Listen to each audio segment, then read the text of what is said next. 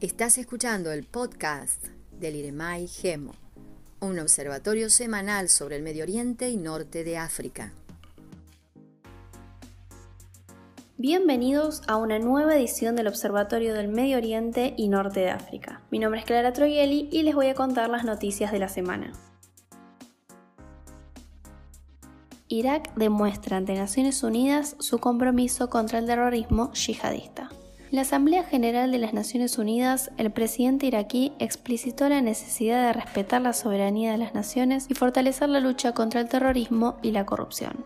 Irak, en los últimos 40 años, en palabras de su presidente, sufrió de guerras, embargos, tiranía, campañas genocidas y el dominio del terrorismo sobre sus ciudades. Ahora trabaja en la reconstrucción de ciudades, sobre todo en aquellas que estuvieron afectadas tras el combate contra Estado Islámico reconoció que aún siguen existiendo células terroristas en el país, sobre todo en las zonas desérticas. Por ello, llamó a la comunidad internacional a la cooperación y a la solidaridad, ya que es la única salida. Con respecto a la comunidad yazidí, el primer mandatario iraquí dio luz verde para ayudar a aquellos que sobrevivieron al genocidio perpetrado por Estado Islámico. Discrepancias entre Irak y el Kurdistán. ¿Es Israel el tercero en discordia? Más de 300 iraquíes asistieron a una conferencia impulsada por la organización estadounidense Centerpiece Communications, la cual está comprometida con el acercamiento entre Israel y los países árabes. El encuentro tuvo lugar en la ciudad de Erbil, la capital del Kurdistán. La locación del evento no fue casual, ya que el Kurdistán iraquí mantiene contactos cordiales con Israel, mientras que por el contrario, la relación del Estado iraquí con Israel se encuentra marcada por una gran tensión, fruto del apoyo histórico de Irak a la causa palestina. La conferencia no fue bien acogida por el gobierno de Bagdad. En un comunicado oficial rechazó el llamado a la normalización de las relaciones con Israel. En dicho comunicado enfatizó que lo pronunciado en Erbil no representa a Irak ni la voluntad de los iraquíes. Por su parte, Hezbollah condenó la conferencia, calificándola como un intento fallido de promover la cultura de diálogo con el enemigo. Posicionamiento del ministro de Relaciones Exteriores catarí sobre la situación en Afganistán. Durante una entrevista para Fox News, el ministro de Relaciones Exteriores de Qatar se manifestó en torno a la situación en Afganistán. El ministro afirmó que cree necesario que en este momento el talibán muestre al mundo que ha cambiado y que ahora es un actor moderado que no va a permitir el terrorismo dentro del país. De lo contrario, no cree que la estabilidad en Afganistán perdure en el tiempo. Aseguró que Qatar ha sido un mediador imparcial en los últimos años y que su objetivo es mantenerse neutral para así tener el canal abierto y poder ayudar a las personas en Afganistán que estén en peligro. Finalmente, el ministro no consideró que haya habido un ganador y un perdedor, sin embargo, sostuvo que imponer regímenes desde el exterior no es una buena idea debido a que no son sostenibles en el tiempo, por lo que remarcó que lo importante en este momento es trabajar juntos para ayudar a los afganos a tener un sistema estable que ellos apoyen y aprueben. Irán y Rusia apoyan a Siria frente a los ataques israelíes.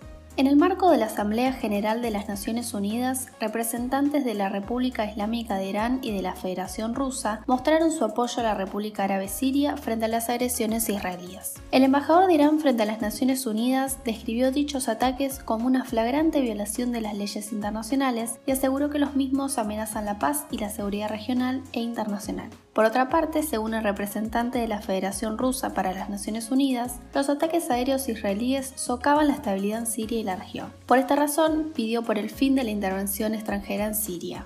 Ambas delegaciones acordaron la necesidad de reanudar el diálogo sirio para iniciar la reconstrucción del país. Dicho diálogo debe ser sin injerencias externas, sin imponer plazos que no puedan cumplirse y con una correcta y neutral mediación internacional.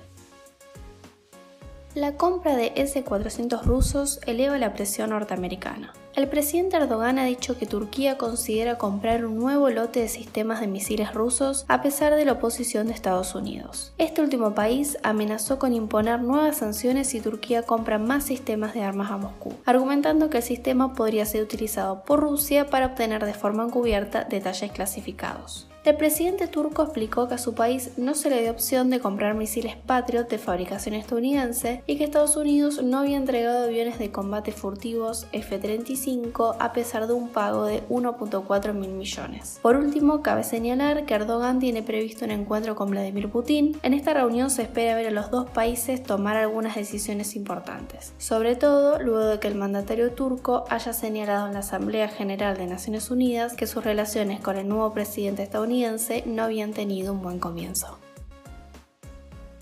En Libia, cada cual juega su juego y todos juegan con fuego. Un nuevo capítulo se abrió en el convulso escenario político libio. A pesar del declarado consenso por evitar un deterioro en la situación de seguridad, los principales candidatos que se presentan a las elecciones responden a facciones enfrentadas militarmente hasta el acuerdo de alto el fuego en el año 2020. El más controvertido es el líder del Ejército Nacional Libio, Khalifa Haftar, quien anunció que se tomaría licencia de su cargo militar para presentarse a las elecciones en diciembre. El otro candidato es Al-Islam Gaddafi, quien anunció que se presentaría elecciones a través de una entrevista en el New York Times. Allí declaró que buscaría reunificar el país y volver al pasado. En ambos casos abundan las dudas sobre la vocación democrática de los candidatos. A pesar de que la comunidad internacional llama unánimemente a respetar el calendario fijado y celebrar las elecciones, el riesgo está en perder la oportunidad más concreta en años de alcanzar una paz duradera. La gran presa del Renacimiento en el ojo de Naciones Unidas. En el marco de la reunión de la Asamblea General de Naciones Unidas, el presidente de Egipto puso en el centro de la escena nuevamente la disputa por la gran presa del Renacimiento. Calificó el rechazo del gobierno etíope a una mediación internacional como una decisión claramente injustificable e intransigente y advirtió a la comunidad internacional sobre la amenaza a la seguridad y estabilidad de la región que ello significa. Al-Sisi vio en la ejecución de la gran presa Renacimiento grandes limitaciones al acceso del agua del río Nilo, del cual obtiene más del 90% de sus recursos hidráulicos, además de los peligros de enfrentar escasez de agua en periodos de sequía. Egipto ha buscado un mayor compromiso de Naciones Unidas, pero ante la imposibilidad de conseguir una resolución del Consejo de Seguridad, obtuvo de este una declaración en la cual se insta a las tres partes a reanudar el diálogo en el seno de la Unión Africana. En tanto, desde el Consejo ven peligroso sentar un precedente en el tratamiento de cuestiones hidráulicas. Para mayor información pueden seguirnos en nuestras redes sociales y en iremai.wordpress.com.